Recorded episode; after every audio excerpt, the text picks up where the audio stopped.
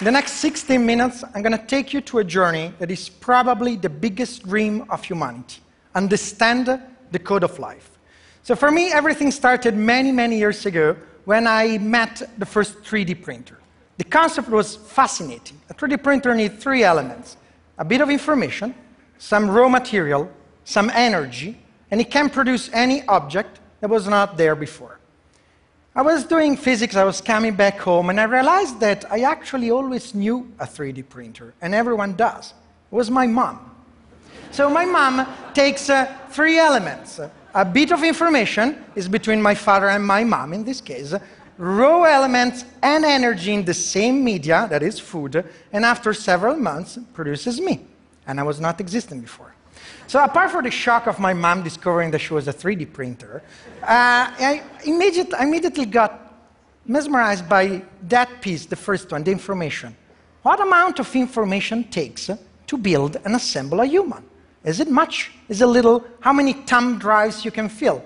Well, I was studying physics at the beginning, uh, and I took uh, this approximation of a human as a gigantic Lego piece. Okay? So you can imagine that the building blocks are little atoms, and there is an hydrogen here, a carbon here, a nitrogen here. So in the first approximation, if I can list the number of atoms that compose a human being, I can build it. Now, you can run some numbers, and that happens uh, to be quite an astonishing number. So the number of uh, atoms, uh, the file that I will save in my thumb drive to assemble a little baby, it will actually fill an entire Titanic of thumb drives, multiplied 2,000 times. This is the miracle of life. Every time you see from now on a pregnant lady, she's assembling the biggest amount of information that you will ever encounter. Forget big data, forget anything you heard of. This is the biggest amount of information that exists. But nature, fortunately, is much smarter than a young physicist. And in 4 billion years, he managed to pack this information in a small crystal we call DNA. We met it for the first time in 1950 when Rosalind Franklin, an amazing scientist, a woman, took a picture of it. But it took us more than 40 years to finally poke inside a human cell, take out this crystal, unroll it, and read it for the first time. Well, the code comes out to be a fairly simple alphabet, four letters A, T, C, and G. And to build a human, you need three billion of them. 3 billion. How many are 3 billion? Well, we don't really make any sense as a number, right? So I was thinking how to I could explain myself better about how big and enormous is this code. But there is a, I mean, I'm going to have some help. And the best person that is going to help me to introduce you the code is actually the first man the sequencing, Dr. Craig Venter. So welcome on stage, Dr. Craig Venter.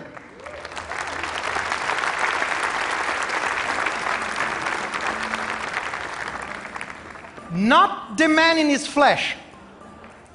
But for the first time in history, this is the genome of a specific human printed page by page, letter by letter. 262,000 pages of information, 450 kilograms, shipped from United States to Canada only thanks to Bruno Bowden on stage, Lulu.com, a startup that did everything. It was an amazing feat.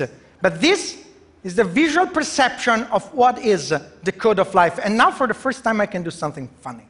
I can actually poke inside it and read. It. So let me take uh, some interesting book uh, like this one. And I have an annotation, it's a fairly big book. So just to let you see what is the code of life. thousands and thousands and thousands and millions of letters that apparently make any sense. Let's get to a specific part. Let me read it to you. AAG, AAT, ATA. Well, to you sounds mute letters, but this sequence gives the color of the eyes to Craig. Show you another part of the book. It's actually a little more complicated. Chromosome 14, book 132 as you might expect.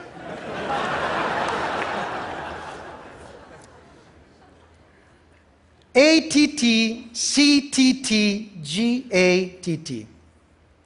This human is lucky because if he will miss just two letters in this position, two letters over three billion, he will be condemned to a terrible disease, cystic fibrosis. We have no cure for it, we don't know how to solve it, and it's just two letters of difference for what we are. A wonderful book, a mighty book. A mighty book that helped me to understand and show you also something quite remarkable. Every one of you, what makes me me and you you, is just about 5 million of this, half a book. For the rest, we are all absolutely identical. 500 pages is the miracle of life that you are. The rest, we all share it. So think about again when we think we are different, this is the amount that we share. So now that I have your attention, the next question is uh, how do I read it? How do I make sense out of it? Well, for how good you can be assembling Swedish furnitures, this instruction manual is nothing you can crack in your life.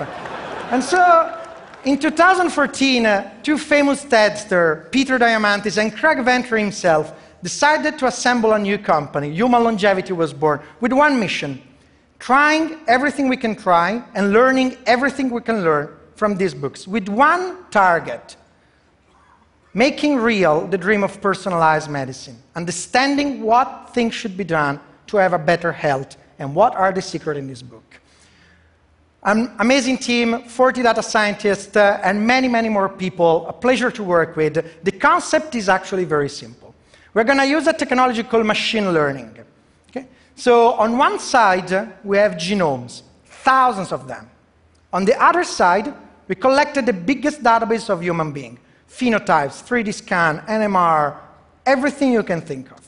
Inside there, on these two opposite sides, there is the secret of the translation. And in the middle, we build a machine. We build a machine and we train a machine, well, not exactly one machine, many, many machines, to try to understand and translate the genome in a phenotype. What are those letters and what do they do? It's an approach that can be used for everything, but using it in genomics is particularly complicated. And little by little we grew and we wanted to build different challenges. We start from the beginning, from common traits. Common traits are, are comfortable because they're common. Everyone has them. So we asked, started to ask our question Can we predict height? Can we read the books and predict your height? Well, we actually can, with five centimeters of precision. BMI is fairly connected to your lifestyle, but we still can. We get in the ballpark, eight kilogram of precision. Can we predict the eye color? Yeah, we can. 80% of accuracy. Can we predict the skin color? Yeah, we can. 80% of accuracy. Can we predict age? We can. Because apparently the code changes during your life. It gets shorter, you lose pieces, it gets insertions, we read the signals, and we make a model. Now, an interesting challenge. Can we predict a human face?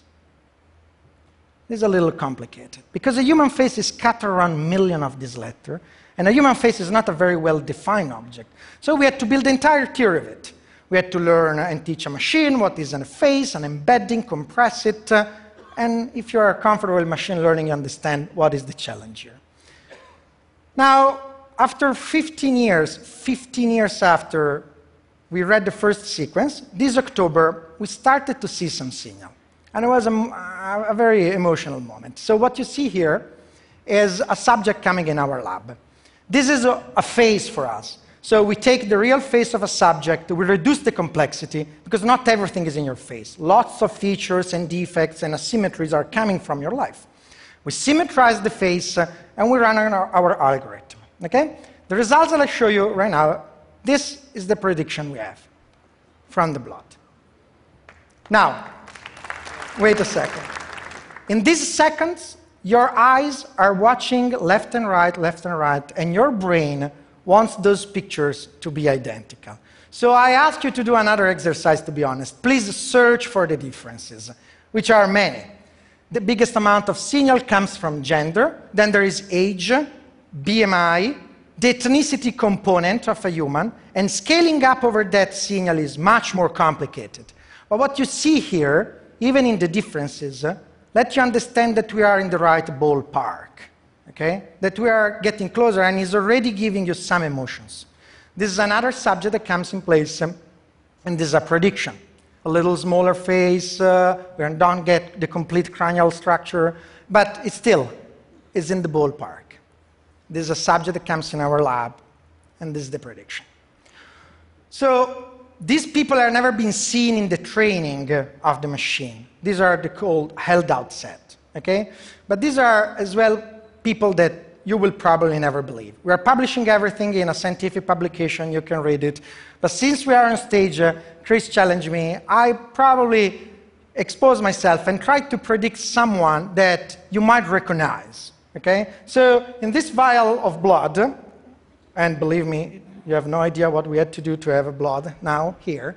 So in this vial of blood, there is the amount of biological information that we need to do a full genome sequence. We just need this about. We run this sequence, uh, and I'm going to do it with you, and we start to layer up uh, all the understanding we have.